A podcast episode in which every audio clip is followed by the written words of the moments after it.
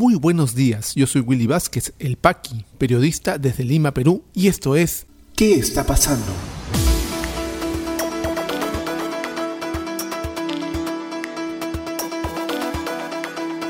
Estas son las noticias de hoy jueves 18 de marzo de 2021.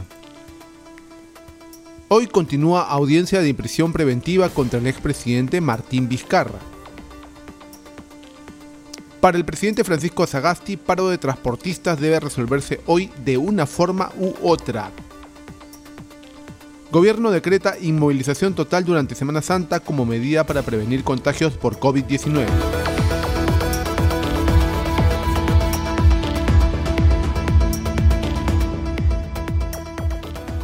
Vamos al desarrollo de las principales noticias aquí en ¿Qué está pasando?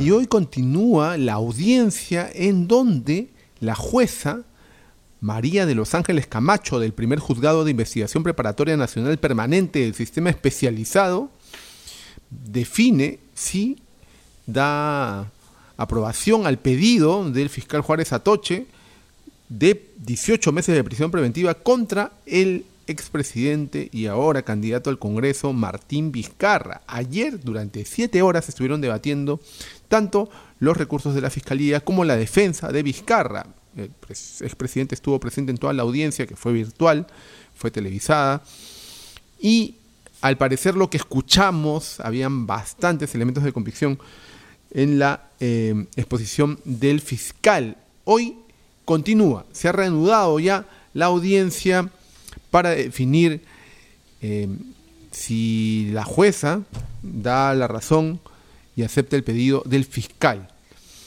Por otro lado, el ex ministro de Agricultura, José Manuel Hernández, vinculado a estos casos, ha dicho que Vizcarra lo utilizó como intermediario para recibir sobornos, lo utilizó como intermediario. ¿no? Ahora es inocente el señor Manuel, José Manuel Hernández, informa RPP Noticias.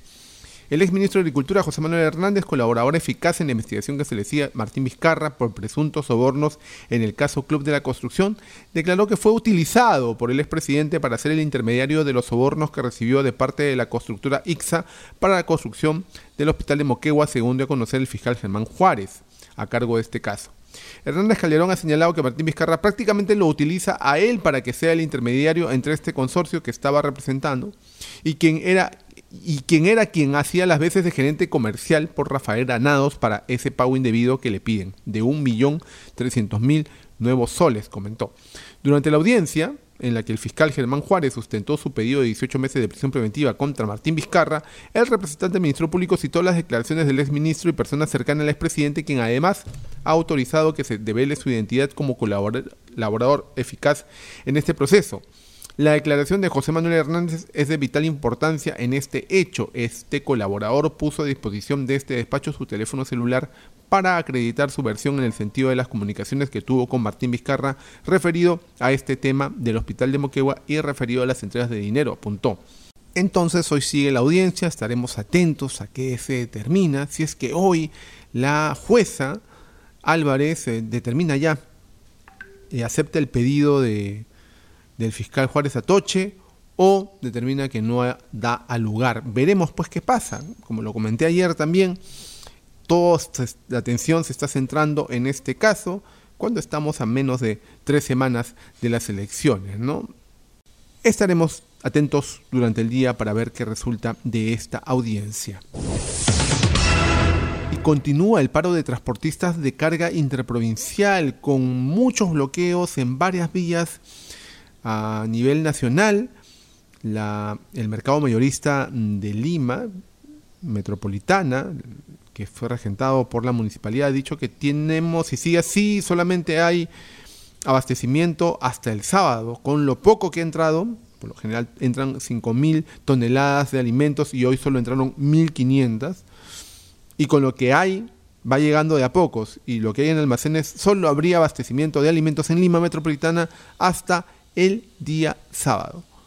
Siguen bloqueando carreteras, están pidiendo, entre otras cosas, que se les vacune primero a estos señores, utilizan la violencia desmedida contra los, las personas, eh, los automovilistas que quieren pasar sus bloqueos y no llegan a acuerdos con el gobierno, piden a Violeta Bermúdez en mesa de diálogo, ¿no? El dirigente Martín Ojeda consideró que el ministro de Transportes no es la persona idónea para representar al gobierno, o sea, son los el que ve el sector y no es idónea para los señores transportistas. El presidente de la República ha dicho que se debe resolver hoy de una forma u otra este paro. Dice que ha mantenido su gobierno un diálogo transparente, ha expuesto sus propuestas con toda claridad. Se debe llegar a un acuerdo y confía el presidente Sagasti, pero los transportistas, al parecer, después de 10 horas de diálogo con el Ministerio de Transportes y Comunicaciones, no han llegado a ningún acuerdo. En diálogo con RPP Noticias, informa RPP, Javier Marqués, el presidente de la Unión Nacional de Transportistas de Carga, dijo que los gremios no han roto el diálogo, pero calificó de pobres las propuestas del gobierno para levantar la huelga. No se ha llegado a ningún acuerdo y hemos tenido que abandonar violentamente la sala ante la burla de la propuesta y del acta que se pretendía que firmáramos para que levantáramos el paro, manifestó. El dirigente señaló que la propuesta del Ministerio de Transporte sobre la reducción al impuesto selectivo al consumo, uno de los reclamos de los transportistas, se podía trabajar, pero sostuvo que quería demorarse tres o cuatro días para hacer los borradores bueno, se lo tiene que ver con el MEF, básicamente. ¿Qué ha dicho desde el ente oficial?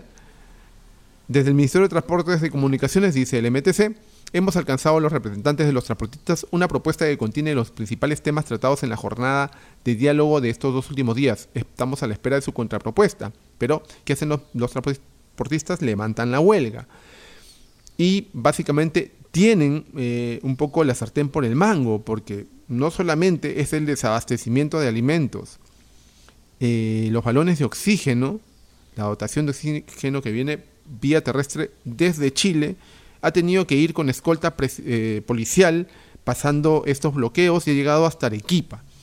No hay más, tendría que llegar a Lima también y hasta el norte del país. Y no se puede. Las vacunas también están esperando ser transportadas y exigimos al gobierno que atienda de la forma más afortunada, de la forma más posible las, los pedidos del gremio de transportes y también exigimos al gremio de transportes que cese la violencia. No es forma de bloquear, en todo caso, las carreteras a productos de primera necesidad en este momento. Y primera necesidad no solamente son los alimentos, también son las vacunas, también es el oxígeno. Estamos en una situación delicada, no solo para ustedes, sino eh, transportistas, también el resto del país. Entonces, esperamos que la salida sea pronta y buena para todos. Y esta Semana Santa será nuevamente de confinamiento total como fue hace un año. El gobierno ha decretado nuevas medidas para este fin de semana largo, entre comillas. Se prohíben los viajes al interior del país y también la movilización. Solamente podrá salir una persona por familia a abastecerse y hay nuevos horarios también para algunas actividades. Informa RPP Noticias. El gobierno dispuso que este miércoles a nivel nacional una cuarentena en todo el país durante la Semana Santa, del 1 al 4 de abril, para evitar el riesgo de contagio de la COVID-19. La medida fue anunciada por el ministro de Educación Ricardo Cuenca, quien dio a conocer qué actividades estarán permitidas durante los cuatro días. Según indicó, durante esta cuarentena solo estará permitida la salida de personas para realizar compras de forma peatonal o con bicicletas. Los autos particulares no están permitidos y solo se permitirá que salga una persona por familia. Hay una restricción de la movilidad de las personas y por eso se van a permitir durante ese día solo salidas para compras por medios peatonales, usos de bicicletas, están prohibidos los autos particulares, esperando que haya una sola persona por familia que pueda salir a realizar las compras y atender los servicios esenciales. El ministro Cuenca también sostuvo que las tiendas de abastecimiento de productos básicos, supermercados, mercados y farmacias atenderán desde las 4 de la mañana hasta las 6 de la tarde. Además detalló los horarios en los que se podrá realizar el servicio de delivery de farmacias y boticas, así como el de restaurantes y afines. También indicó que estará permitido atender emergencias durante todo el día y cuáles son las labores permitidas durante la cuarentena. El delivery de farmacias y boticas se mantiene a las 24 horas y el delivery de restaurantes y afines entre las 4 de la mañana y las 11 de la noche. La atención de emergencias en establecimientos de salud y el trabajo de la prensa estará permitido durante las 24 horas, lo mismo que la seguridad en general pública y privada. Los servicios esenciales de telecomunicaciones, gas, combustibles, limpieza y recojo de residuos sólidos también estarán permitidos durante estos cuatro días, indicó el titular del Ministerio de Educación. En los casos de servicio de transporte, desde el gobierno indicaron que durante estos cuatro días se permitirá el transporte público y de taxis, mientras que el transporte de pasajeros nacional por medios terrestres y aéreos quedará suspendido. Los viajes se permitirán el domingo, recién, o sea, serán suspendidos jueves, viernes y sábados. Y se permitirán el domingo, pues muchas personas podrían estar regresando sus viajes previos. Los vuelos internacionales no tienen restricciones. Estas son las nuevas medidas entonces para los días de Semana Santa de los próximos 1, 2, 3 y 4 de abril. Por supuesto, algo más laxa que la que tuvimos hace un año. Los contagios, como bien informamos más adelante, eh, parece que no han parado. Ese ligero decrecimiento de la curva se ha congelado y comienza a subir nuevamente.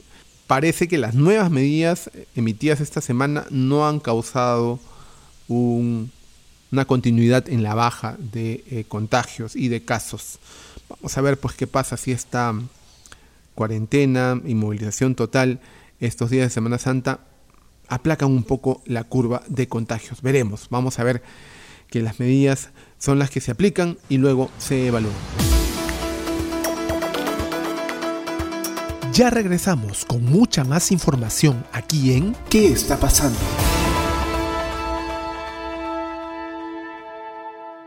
Y este podcast llega a ti por un gentil auspicio de La Mamina.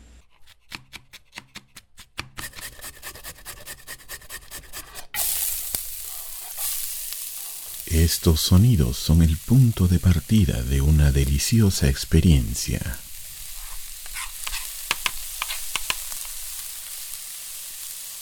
La mamina, lasañas, pies y más. Cocina casera en tu mesa. La mamina. El amor se come. Delivery gratis San Miguel, Magdalena, Jesús María, Pueblo Libre. Para otros distritos, consultar tarifa de reparto. Llámanos al 910-833-575. Continuamos con mucha más información aquí en ¿Qué está pasando? ¿Qué está pasando rumbo a las elecciones 2021? No se hace responsable. Candidato César Acuña afirmó que no estuvo involucrado en la selección de sus candidatos al Congreso. Además, respalda a congresistas que votaron por vacancia de Vizcarra. Nelly Mendoza, candidata a vicepresidenta por Renovación Popular, niega haber renunciado. Asegura que hace días no conversa con Rafael López Aliaga jefe de OMPE está convencido que se vivirá una jornada electoral segura y tranquila en los comicios generales del próximo 11 de abril. ¿Qué está pasando en la economía? Oficializan ley que impone topes a las tasas de interés en las entidades financieras. Medida fue aprobada por insistencia por el Pleno del Congreso. Ministerio de Desarrollo e Inclusión informó que más de 2 millones de hogares ya cobraron el bono de 600 soles. Hoy se debate en el Congreso proyecto de ley que plantea expropiación de plantas de oxígeno. ¿Qué está pasando en las regiones? En Piura encuentran a niños que fueron reportados como desaparecidos tras Huayco en el distrito de Canchaque. Más de mil personas están aisladas en 25 caseríos debido a deslizamiento. En Ancash, gobierno regional reforzará hospitales con 20 camas UCI, dos tomógrafos y una planta de oxígeno. En Tacna, Comisión Investigadora del Congreso implica en una organización criminal a gobernador regional por irregularidades en nuevo hospital Hipólito Unanue. COVID-19 en el Perú. La situación actual de la enfermedad en el país, según los datos del Ministerio de Salud, es la siguiente. A la fecha, son 1.435.598 casos confirmados con 4.207 las últimas 24 horas y 193 fallecidos se han dado de alta a 1.347.160, continúan hospitalizadas 14.832, lamentablemente han fallecido 49.523 peruanos y vamos vacunando ya a 413.694 compatriotas.